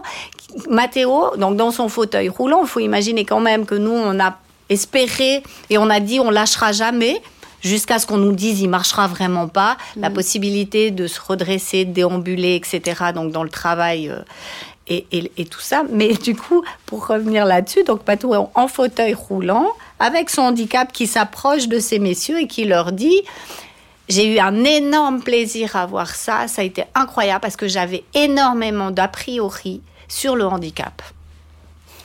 Et on est tous partis d'un éclat de rire, mais c'est ce qu'on vient de dire, c'est a priori, parce que lui, bah, il a été en école dite standard jusqu'en sixième primaire, donc euh, sixième Armos. Ouais. Donc, du coup, c'est lui qui était un peu stigmatisé. Après, il est allé dans une école euh, bah voilà, où il y a du handicap, mais plutôt moteur. Et du coup, le handicap mental lui faisait très peur d'une mmh. différence qu'il ne maîtrisait pas. Et tout ce qui, ben voilà, ça nous ramène à la, c'est de ce qu'on discutait, la, chose qui est inconnue pour nous, l'inconnu quel qu'il soit, qu'il soit euh, euh, social, culturel ou euh, voilà, dans la différence, elle fait peur. Et moins on cloisonnera ça, plus ça sera des différences. Moi, il y a des phrases que qui, m'ont beaucoup dérangé. Oui, je me souviens qu'on en a parlé, justement, les fameuses phrases un peu bateau. Mais oui, parce que ça, hein, quand on dit je te remercie beaucoup parce que ce qu'a amené ton fils au niveau de nos enfants dans leur vie, tu te dis super, on est content quoi, génial ça. Alors, voilà, eux, ils vont aller, voilà, tout ce qu'ils veulent faire, ils s'y travaillent possiblement. Alors après, ça suffit pas, hein. la vie est pas aussi simple et pour tout le monde, on le sait bien. Mais je veux dire, et, et après, j'ai pu accepter que oui, c'était important de mm. pouvoir voir quelqu'un de différent, d'enfants qui vivent avec des enfants différents depuis la petite enfance, bah, leur regard, il est changé. Nous, on a alors notre petit Louis, hein, qui est le premier des petits-enfants, à qui je dis tout le temps, tu peux m'appeler Cathy, et il me dit, oui, d'accord, grand-maman Cathy. Donc, euh, j'ai aussi le terme, j'ai aussi droit, et ça a été une étape, et c'est que du bonheur. Mais euh, lui, du haut de, déjà à, 4-5 ans, où, où on allait, il anticipait, il disait là tu vas pas pouvoir passer avec Mathéo, faut que tu fasses le tour. Mm. Et très souvent il a ce regard et ce, réflexe de dire il y a des escaliers, on peut pas aller avec Matt là. Mm. T'imagines déjà si petit, enfin c'est. Mais c'était aussi naturel, mais, c'était aussi bah, naturel parce qu'il l'a toujours vu dans ben voilà. C'est ça. Et, ça c'est incroyable. Alors il y a une sensibilisation, mais les filles euh, dans tous les appartements qu'elles ont pris, leur domicile, bah, la première chose qu'elles demandent, c'est si c'est accessible partout en fauteuil. Parce qu'il faut que leurs frères puissent passer. Et ça, c'est des cadeaux incroyables. Mm. Et puis, c'est vrai qu'on a été bien entourés, euh, les voisins aussi. Euh, on a un entourage de voisinage, enfin, plein de gens qui ont, plein de solidarité qui, qui, mm. ont aidé quand tu as besoin, quand tu as des moments difficiles. Mais après, bah, il faut savoir que sur un parent qui apprend ça, il faut savoir qu'il y a un parcours de thérapie par semaine, de d'ergo, physio, de C'est ça, c'est que c'est un quotidien qui est ultra C'est une hein. lourdeur incroyable. Et dans cette lourdeur, il faut chaque fois être, et c'est ce que je disais, la grosse difficulté que j'ai depuis des années, et que maintenant je lâche un peu mhm. avec, euh, avec l'adolescence, euh, c'est cette espèce de funambulisme de trouver le moment où tu as l'impression d'amener ce qu'il faut, parce qu'il faut les faire, ces thérapies. C'est hyper essentiel sur, sur beaucoup de choses dans le développement, mhm. mais il faut pas les noyer. Mhm. Et surtout quand tu veux l'école standard, ben voilà, euh, au niveau de l'épuisement, c'est vraiment quelque chose où tu es tout le temps en train de, réévaluer ça. Euh, et puis, ce qu'on a vécu aussi avec, euh, avec l'école spécialisée, et qui est quelque chose qui, nous, qui a été amené par l'école spécialisée, en fait, petit à petit, c'est que je pense que notre, notre bah, tout, tout en acceptant comment il était, notre recherche euh, bah, irrémédiablement, c'est d'essayer de l'amener vers le, plus de normalité possible. Et, jusqu'au moment où tu lâches ça, parce qu'en fait, euh, c'est quoi déjà cette normalité mm. Mais en même temps, tu as, ce besoin d'essayer d'aller le plus loin possible euh, et, d'essayer de freiner avec ça. Et de l'autre côté, il faut pas lâcher aussi parce qu'il y a l'autre jumeau, il a besoin d'autant d'attention qui sont pas les mêmes. Et lui, c'est vrai que dans son karma de vie, il a moins de chance. Il n'y a rien qui lui est échappé. Hein. Il n'a pas des boulevards qui sont ouverts. Euh, vraiment, les histoires sont différentes, mais du coup, ça a été hyper important dès le début pour, euh, pour nous qu'il ait l'attention qu'il devait avoir. Alors, je dis, une de ses chances dans sa vie, c'est de ne pas être un seul bébé né à 500 grammes. Bah, si j'en avais eu qu'un, peut-être je l'aurais regardé plus respirer. En ayant deux, tu as moins le temps. Quoique, tu le regardes quand même pas mal. Hein on peut pas enlever ça. Hein. C'est. Mon bébé. Voilà. Et, il est content s'il l'entend. Je me souviens que quand on discutait, tu m'as, tu m'as dit quelque chose qui était hyper chou. C'est que c'était Nolan qui avait dit ça ou c'était Mathéo qui avait dit que en fait ils étaient chacun dans le pays des tout seuls et puis qu'ils s'étaient, ils s'étaient rencontrés pour être dans le pays des jumeaux. Oui. Ouais, qu'ils nous avaient choisi de venir. Mais ils étaient tout petits, je sais pas, moi je pense qu'ils devaient avoir 4 ans, la première école infantile. Quoi. Et, et, voilà, ils racontaient leur histoire de...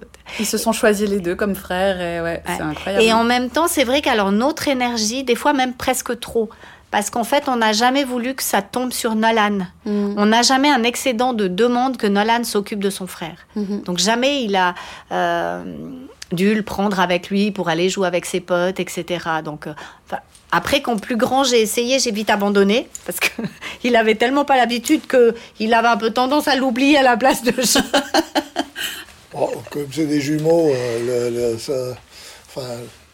si on les avait traités vraiment comme des jumeaux, ils auraient les deux un fauteuil roulant, quoi. Ouais, on a hésité. non, on n'a pas hésité. Non, non, c'est vrai, on a pas hésité. Ouais, mais il y a cette espèce de, de, lien tellement fort que, ouais, c'est. En fait, on Comme tu dis, hein, c'est, tu peux vite. Euh, l'autre peut vite se, se, se plier. Euh... Alors, effectivement, les jumeaux, moi, je pensais pas, mais effectivement, il y a quand même des éléments qui sont assez surprenants. Qui nous échappent, hein. Ouais. effectivement, il y a quand même. Il y a quand même une, une, connivence qui est, Il y a une connexion qui est assez, qui est assez, par moments, assez impressionnante. Mais, euh, et malgré tout, ils ont, ils ont chacun leur personnalité. Donc, euh, mais enfin, il y a quand même des, éléments qui tout à coup dire ah bah oui effectivement c'est des jumeaux. mais c'est euh, au-delà du côté cliché où tu t'attends à ce qu'ils aient leur langage. En tout cas, eux ils n'ont jamais été, puis ils pouvaient pas être symbiotiques. Ils étaient quand même radicalement différents. Ouais, puis les besoins à partir. Mathéo, il a fait des thérapies euh, depuis qu'il est bébé, quoi. Ouais. Euh, donc euh, euh, Nolan, voilà, un peu il suivait dès que je pouvais. Voilà, très vite aussi, il allait un peu au jardin d'enfants pour qu'il puisse s'amuser pendant que moi je faisais autre chose, pour que mhm. pour qu'il puisse avoir. Puis moi, c'était important qu'il puisse avoir sa, sa, vie. Mais en fait, le, le lien, il dépasse mhm. ce que moi j'imaginais dans une élaboration, mais comme on l'imagine structuré, ça dépasse ça en fait. C'est au mhm. coup d'œil quoi. Ils se regardent, ils savent exactement. Tu me disais même qu'il il disait qu'il pouvait, il, pouvait sentir si son frère était bien ou pas bien, même sans le voir.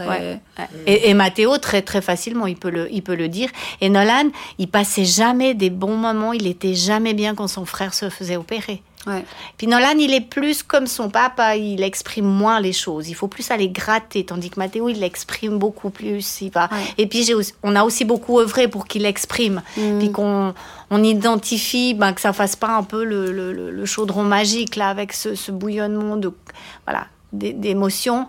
Même si maintenant à l'adolescence, ben, on aide aussi à, exprimer la colère parce que il arrive à un stade où il y a la colère qui arrive maintenant chez lui, Bien sûr. pas chez nous, mais le côté où, où, tu dois accepter l'inacceptable. Il doit pas, il doit vivre ces choses-là, ouais. ouais. C'est-à-dire hein, que, quand même. comme il dit lui, j'ai un, mon corps c'est un disque rayé. Mm. Alors euh, voilà, des fois il trouve des expressions qui font rire. Il dit j'ai une vessie de vieux. voilà, oui il va trouver. Mais c'est vrai que ce corps qui le qui le tire toujours parce que. Euh, et puis on doit aussi l'aider à pas en faire trop parce que euh, il a toujours l'impression qu'on imagine ou qu'autour de lui, Ça, les gens imaginent de qu'il ça, font pas, qu'il fait pas assez, qu'il se tire des flûtes. Eh, mais je me souviens pendant les Ouais. entraînements de, de Sport Up, euh, à certains moments, il avait besoin de s'allonger parce que justement, bah, il était douloureux. On voyait qu'il avait besoin de changer de position. Il était couché sur son matelas et il nous regardait. Il nous disait Tu sais, je suis là, hein, je suis là, je j'abandonne pas. Puis nous, on avait envie de lui dire Mais Mathéo, mais repose-toi. Et c'est vrai que c'était impressionnant de voir la volonté qu'il avait couché comme ça sur son, sur son matelas. Et nous, on avait juste envie de le câliner et de, de lui dire Vas-y, prends ton temps tranquille. Mais ouais, c'était. Moi, c'est ce qui que- m'a marqué. Hein. C'est aussi pour ça que je pense que euh, Mathéo nous a marqué, Théo et moi, c'est que vraiment, euh, on a découvert un, on a découvert un garçon juste incroyable. Enfin, franchement, euh, dès, Alors, le- il dès a- le premier jour où on l'a vu, il a plus quitté euh, nos il a, une pensées. bien- il a- cœur, ouais. il a une bienveillance, et il, Ouais. il a une attention aux autres qui est, qui est extraordinaire. Ouais, vraiment. C'est, euh, je crois que. Alors, c'est un peu des qualités qu'il a pris un petit peu de sa maman. Ça, c'est pas, c'est pas moi, ça. Non, c'est lui, c'est ses qualités à lui. il est, il est, il est, il est impressionnant. Il peut être très mal. Et d'abord, il va, en étant mal, il va dire, il va demander d'abord à l'autre personne comment elle va. Ouais. Et euh, il a toujours ce regard et il a ce, et- et- très attentif aux autres, aux moindres détails, aux moindres choses, aux Ouais, moindres. vrai. C'est euh, ça le rend, euh, ça le rend d'une- beauté incroyable ce gosse. Ouais. Puis forcément, euh, bah, il accroche. En, en plus, nous, voilà, on, C'est, on euh, prêche des convaincus. c'est, euh, On l'adore, mais alors, il est euh, accroché. je dirais, Ouais, on l'adore. On l'adore pas plus que son frère, parce que son frère, il est assez extraordinaire aussi. Bien sûr. Si ouais. seulement il le savait des fois par moment, il, il- il pourrait, il pourrait faire des choses assez incroyables. Donc on doit plus le, le- le- le pousser vers ça. Mais, euh, mais cette bienveillance, moi, qu'il peut avoir euh, par rapport aux autres, elle me, mais tous les jours, ça me. C'est ça- bouleversant. Hein. Ouais. c'est boule- ouais, ça me bouleverse. Ouais. C'est c'est vraiment. Ouais, Ouais, c'est peut-être effectivement le terme. C'est vraiment quelque chose Ouais. qui. C'est de dire, mais comment on a pu mettre autant de bonté dans une personne? Et ça, c'est. c'est- Bah, voilà, c'est. c'est- De nouveau, c'est les, les mots que je disais euh, quand, euh, quand on nous a annoncé les difficultés en Mm. disant on l'aimera d'autant plus, ce gosse, c'est impossible de pas l'aimer. Non, c'est vrai. C'est juste impossible. C'est Donc, impossible euh, de pas l'aimer, je suis d'accord. et, euh, et nous, on est ses parents, mais si on voit tous les autres, Ouais. c'est impressionnant ce qu'il dégage et, et c'est impressionnant le, le, le, le contact qu'il peut dégager avec, avec les autres. Ouais. Parce qu'effectivement, c'est ben voilà, c'est lui et c'est c'est cette C'est un personnalité. rassembleur. Ouais. Ouais. C'est Puis- sa peut- richesse, Il peut en c'est ce faire, qu'il il- cherche. et, et il Mm. pourra en faire plein de choses de ça. Ouais, je suis c'est- je suis sûre aussi. Et euh, Alors, dans les, dans les époques stratégiques, parce qu'on t'en dit, il peut en faire plein de choses, dans les époques stratégiques, il y a le début de l'école. Mm. Alors, c'est vrai que d'un côté, comme maman, on te dit, il va en école spécialisée, ça paraît rassurant parce qu'ils connaissent et tout ça. Puis c'est vrai que moi, on m'a un petit peu poussé en disant, euh, mais au moins, il connaît les enfants du quartier pour les deux écoles enfantines. Et euh, en fait, je me suis vraiment laissée euh, convaincre par, euh, par la doyenne pédagogique de notre vi- vi- village de l'époque. Et je la remercie encore parce que ça a été une expérience incroyable. Mhm. Et il a fait euh, bah, 6 et les 2 ans à l'époque, ça se comptait pas, de, donc ça fait 8. Les, les- les écoles enfantines jusqu'en sixième après. Donc du coup, ça a été d'une grande richesse, mais c'est des époques où c'est des moments très stratégiques. On le voyait dans le film de l'école des, philosophes. Euh, ce début, cette entrée à l'école avec la différence, c'est des périodes qui sont extrêmement stratégiques. Et là encore, je crois que c'est des moments où il faut faire le pas en arrière et puis sentir ce qui est juste pour son enfant. Mm. Quitte à faire l'essai, mais à le voir et puis vraiment sentir ce qu'il y a. Parce qu'il y a des enfants qui vont pas être à l'aise, il y a des enfants qui vont s'épanouir. Mathéo, ça a été extrêmement moteur. Parce que c'est vrai que bah, du fait de la différence du langage, de, de sa spasticité, tout ça, c'est vrai que ça vient pas forcément vite. Donc les copains à l'école, quand ils disent bonjour, si tu réponds un quart d'heure après, ils sont au foot. Hein. Donc c'est une stimulation qui, est- qui a été Ouais. incroyable à un moment Ouais, donné. Hein. ouais. Et d'avoir envie et de tirer en avant et d'avoir accès aussi à très vite beaucoup de choses. L'ordinateur, dès la deuxième enfantine, il avait l'ordinateur. Mhm. À l'école, ça, ça c'est des époques où il faut, il faut avoir le pas de recul et puis euh, je, pense suivre son enfant s'il y a des conseils que j'aimerais transmettre. Ouais. C'est des moments charnières. Et puis après, dans les classes qui a grandi, plus ça grandit, on sent cet épuisement, cette fatigue. Après, il y a le pour et le contre. On peut encore beaucoup, je pense maintenant plus, avec les nouvelles prérogatives du canton de Vaud, en l'occurrence, de- de- d'intégrer à l'école plus longtemps avec plus d'adaptation. Il faut pas avoir peur parce qu'en école spécialisée, les adaptations, euh, ça pleut, hein, puis on te laisse plus, plus le choix. Donc il y a aussi un autre choix qui peut être. Mais il faut aussi toujours être attentif à la souffrance. Et c'est vrai que moi, ça a été aussi, et pour nous, toujours la mesure de suivre Mathéo en, en fonction de ce qui nous dégageait. Ouais. Donc il était bien dans quelque chose. Ok, on continue, on y va.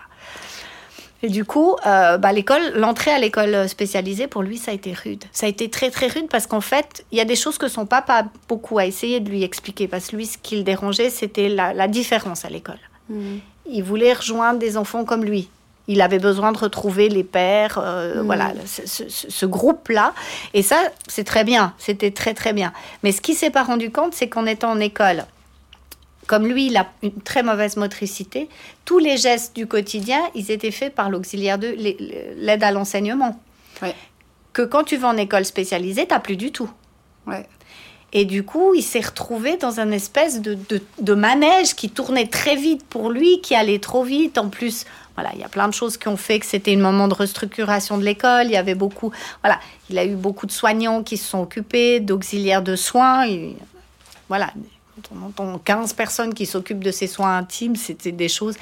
Lui, euh, il a été jusqu'au burn-out parce qu'il il comprenait pas, il n'arrivait pas à exprimer pour mettre le, le haut là et, et comprendre. Et voilà, et c'est une grande boucle qu'il a dû faire et qui boucle maintenant, voilà, hein, entre 10 et 16 ans, où maintenant il arrive à trouver sa place, à exprimer. Et puis on est devant un nouveau tournant.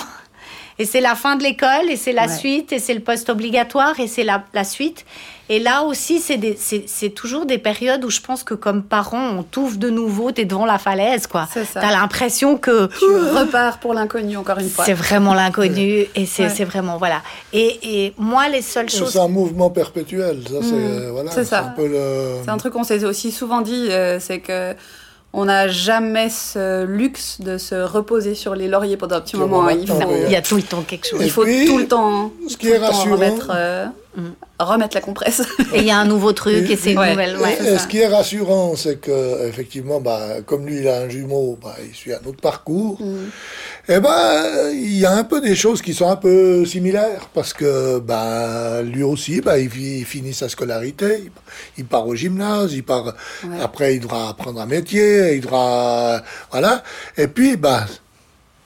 Puis là aussi, il y a un accompagnement et il y a, Ouais. il y a des étapes qui se renouvellent et ainsi de suite, et ça s'arrête jamais. Et ça, puis après, bah, ils viennent et puis ils vous amènent des petits-enfants. Parce que dire, bah, ils se sont peut-être ennuyés, donc... euh, c'est clair. Ouais, mais c'est ça, c'est vraiment. euh, Mais moi, ça a été une aide d'avoir un jumeau, de voir aussi en fait qu'est-ce que qu'est-ce que le standard amenait comme comme comme souci quand même. Du coup, Mhm. ça relativisait. Et puis, euh, ouais, ça ça fait juste le, le pas de recul. ça fait Et la puis- balance un peu. ouais. mais pour tous les deux. Ouais. Moi, ce qui m'a le plus aidé, c'est le le pas de recul de dire euh, si nous, on leur fait pas confiance, à quels que soient nos enfants, quelques difficultés qu'ils aient, que ce soit dans des dans du comportement, dans des choses compliquées, dans des Mhm. mal-être, dans euh, des handicaps, dans voilà, dans toutes ces difficultés et, et pour son frère et pour les deux. euh, si nous on n'a pas confiance, si moi je trouve pas en, en- en moi de dire j'ai confiance en eux fondamentalement et de poser ce stress parce que je pense que on a une société qui est extrêmement anxiogène, qui nous renvoie des images un petit peu de perfection ou de parcours standard. On a tous dans notre entourage des gens qui Mm. où tout paraît simple et facile et tant mieux pour eux. Mais du coup, on se dit tout le temps mais qu'est-ce que j'ai fait pour que ce Ouais, soit pas comme ça ou pourquoi c'est compliqué euh, Et là, c'est la confiance. Le gros problème, il est dans le dans ce normatif. Mm. Et c'est- c'est- les normes, elles sont tellement... euh, bah, dès qu'on dévie un petit peu de la norme et autres, eh ben, il y a un regard qui, qui est de fait porté sur... euh, et ça peut être bon, ça peut être euh, ou moins bon. Et puis Mm. ça, malheureusement, euh, Aujourd'hui, on essaie de, de standardiser, de formatiser, de formater les gens euh, d'une telle et telle manière. Puis non, puis la richesse, elle n'est pas là, j'entends. Elle n'est mm. pas. Et euh, puis c'est vrai qu'on essaie quand même de se battre un peu contre, la, contre ça le, plus possible. C'est un peu. Euh, et je pense qu'en ayant effectivement des, un, enfant handicapé, bah, ça nous apprend ça. Mm. C'est de dire, mais attendez, c'est différent, oui, c'est différent mais c'est peut-être plus enrichissant, c'est peut-être plus.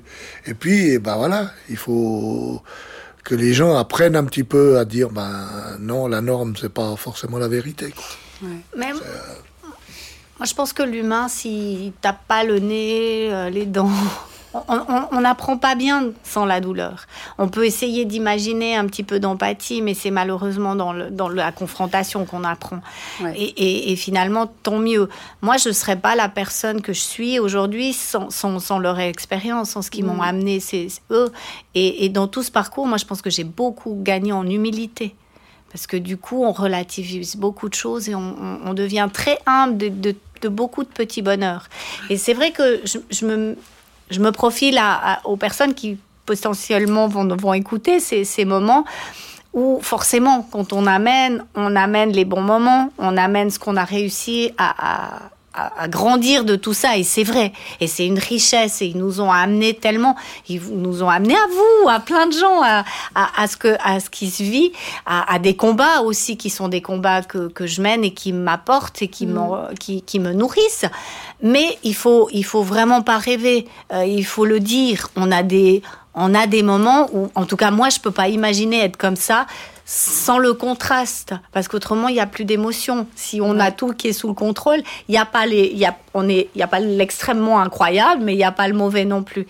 Et en fait, si on veut vivre pleinement toutes les, émotions, bah, il faut aussi accepter d'avoir des moments où c'est dur, quoi. Mmh. Des moments où on se ramasse à la petite cuillère en se disant mon Dieu, par quel bout je vais prendre? C'est quoi l'idée? Quel est, quel est le but? Quel est euh, voilà. Et c'est vrai que moi, il y a eu des, ballons d'oxygène aussi qui m'ont été amenés par euh, sur Lausanne aussi. Il y a, il y a un espace qui s'appelle Proche Aidant, puis il y a des, il y a plein de choses interactives, mais euh, alors c'est un modèle pour nous parce qu'il souffre du même handicap que Mathéo, Alexandre Jolien qu'on a rencontré, qui est le héros de Mathéo en l'occurrence. Je le comprends tellement. Parce que quand il l'a rencontré, enfin voilà, il a lu ses livres. Et Mathéo, maintenant, on a mis l'école mixte et on lui a rajouté de la philosophie à la maison. Et depuis ah, qu'il a ça, il, est, il a retrouvé la banane, il est au taquet. Ah, on doit lui couper l'ordi. Et, mais mais il, a, voilà, il a besoin, lui, il a un corps qui, qui, qui, est vraiment un boulet pour lui, mais son seul outil, c'est sa tête. Donc notre option, c'est s'évader dans son esprit, dans son, ouais. c'est de le nourrir là-dessus. Mm. Et c'est vrai qu'on a aussi, bah, après, la chance, des, les, les, les, les voilà, les, bons moments, les bonnes personnes. Voilà, on a un voisin mm. qui est enseignant maintenant, qu'on a connu tout petit, qui a été aussi, voilà, dans nos voisins proches, qui ont toujours été là pour, pour nous bah, ce jeune qui est plus chez ses parents, qui a fait philosophie et qui est enseignant, bah, du coup, il vient donner des cours à Mathéo à la maison. Et là, il revit. Et c'est vrai que pour, euh, pour, euh, pour ces petits ballons d'oxygène, euh, il y, a, y, a, des petits cafés contacts, des petites mini-conférences. et c'est Alexandre Jolien qui est le parrain de l'association des proches aidants sur Lausanne et qui vient lancer des sujets comme ça. Et puis après, tout le monde intervient et complète. C'est pas des conférences, mais par contre, c'est lui qui introduit avec toujours des petits sujets. Et c'est vrai que moi, ça a été des mais du sucre, du, du, sucre qu'on dit, quoi. Parce que ça redonne juste, après on le met à sa sauce, on l'emploie, euh, et on les met dans la poche et on le remploie au besoin, mais ça donne un fil rouge. Ouais. Et, et, la rigueur que j'avais, alors voilà, déjà d'avant de, de, pratiquer la, la, la, méditation et d'avoir une philosophie de vie, d'être ici et maintenant. Et de vivre au présent, même si des fois il faut vraiment aller repêcher ces infos, mais je pense que d'avoir eu un petit peu cette rigueur-là à une époque qui m'a été donnée dans ma vie, j'ai pu, euh, dans les années où je le faisais plus, employer le quota. Mais voilà, ça a été un mm. petit peu des petits réflexes euh, qui, qui, ont, qui ont été juste des petites euh, bouffées d'oxygène pour, pour aider. Quoi.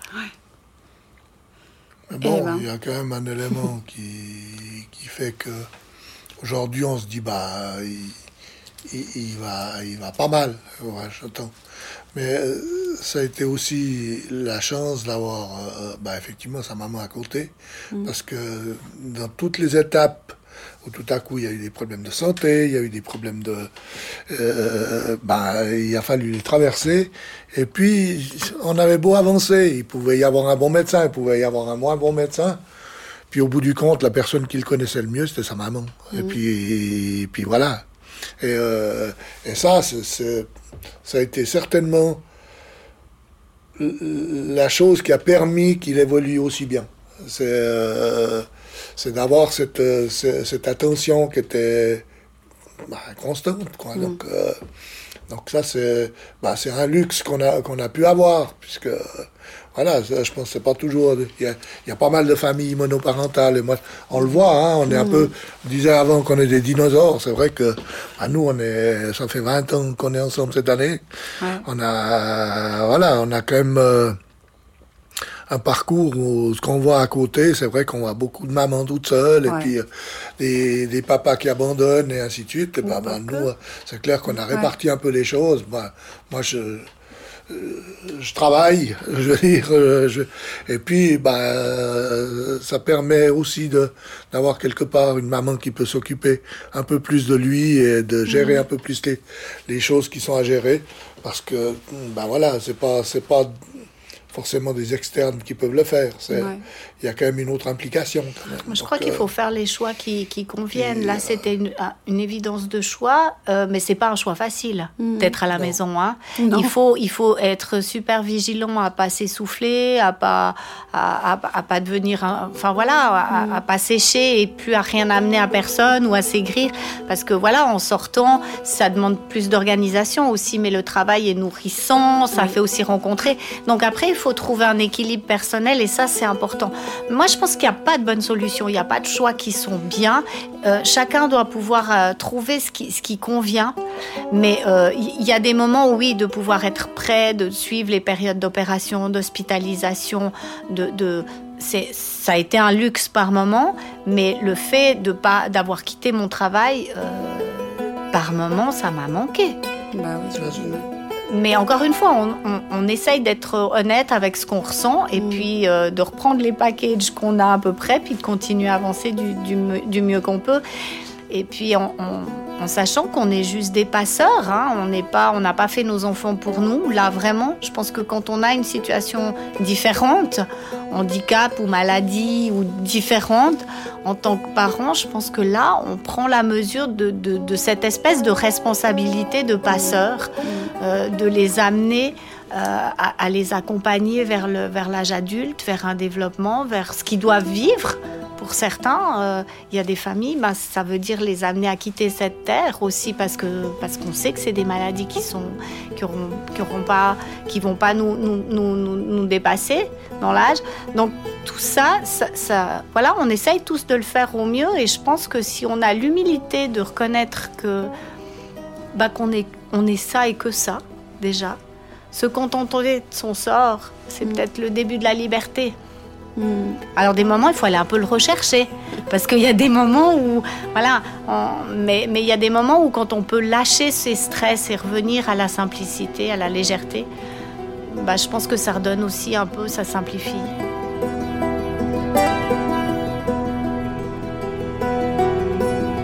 Eh ben, waouh. Ouais, c'est. On a dit, on a dit Quelle histoire. Mais, toutes les histoires sont, passionnantes. Et on a oublié plein de choses et on en a, on a déjà beaucoup dit. Du coup, peut-être juste pour terminer, euh, si vous aviez une baguette magique, qu'est-ce que vous feriez? Est-ce que vous changeriez des choses? Est-ce que vous inventeriez quelque chose qui n'existe pas?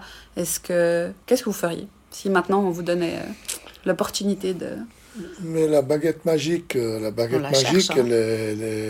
Alors, si on avait une baguette magique, on voudrait tout le meilleur pour eux. Ça, c'est évident. Mais euh, après, il faut juste savoir ce que c'est le meilleur, quoi. Hmm. Alors, c'est clair que si, ben, euh, comme il disait que son corps, c'est un corps de, de, vieux et compagnie, ben, c'est clair que ça, c'est la première chose, peut-être qu'on.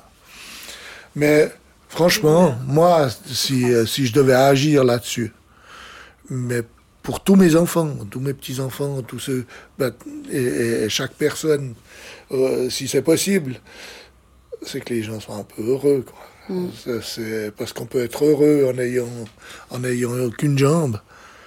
Et puis on peut être hyper malheureux en ayant les deux. Hein. Ouais, c'est clair. Donc, euh, c'est clair.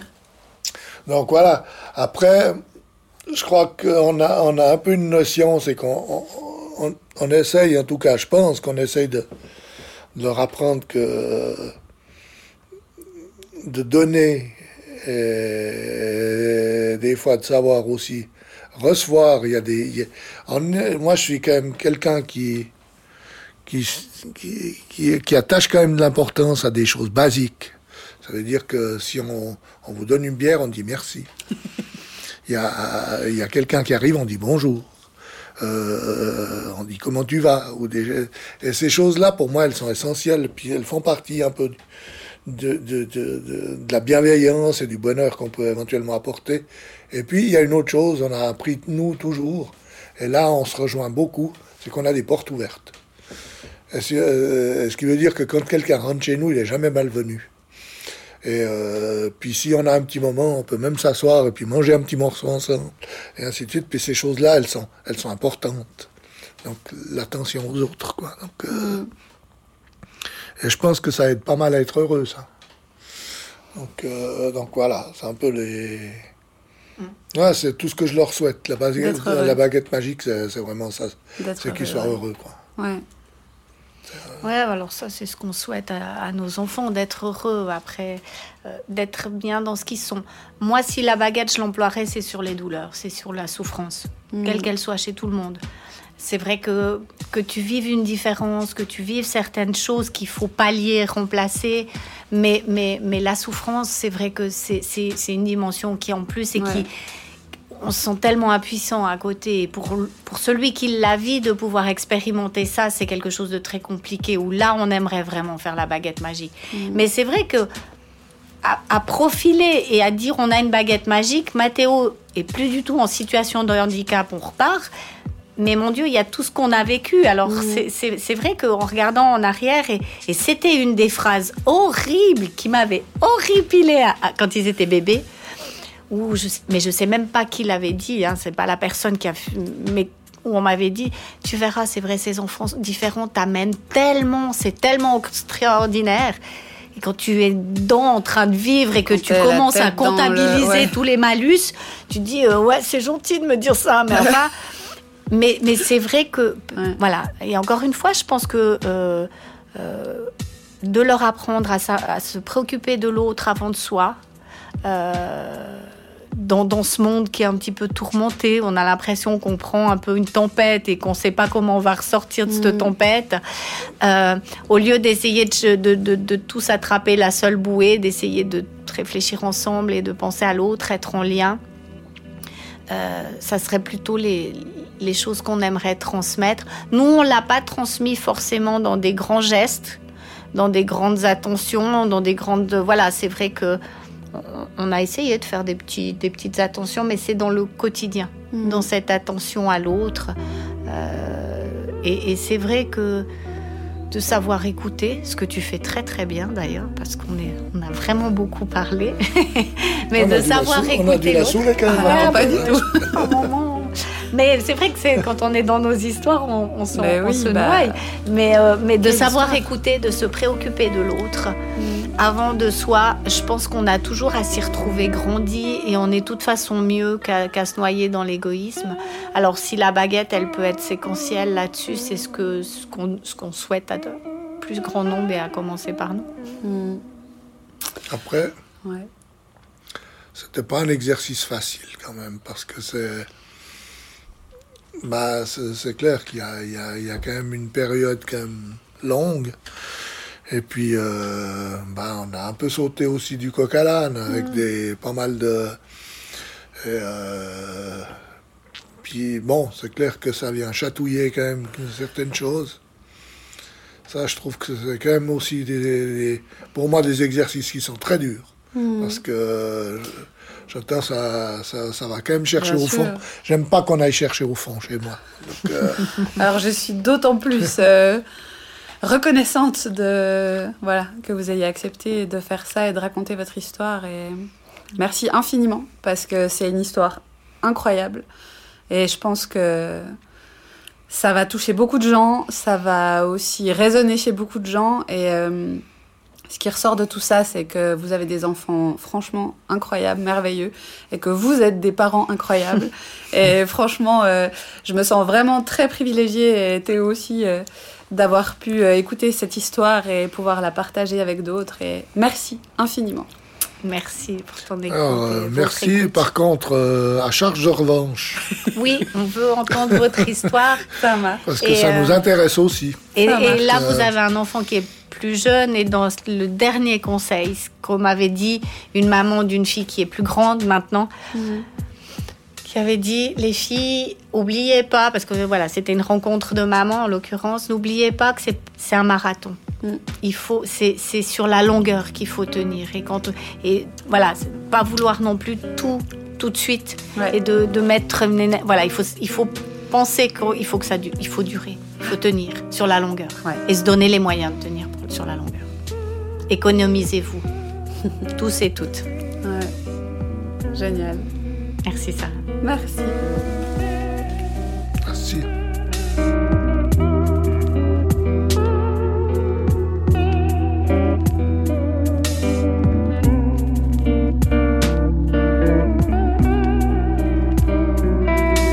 Parenthèse est un podcast produit et enregistré au KBS Studio par Sarah et Théo Missili. La musique originale a été composée et enregistrée par Frédéric Merck.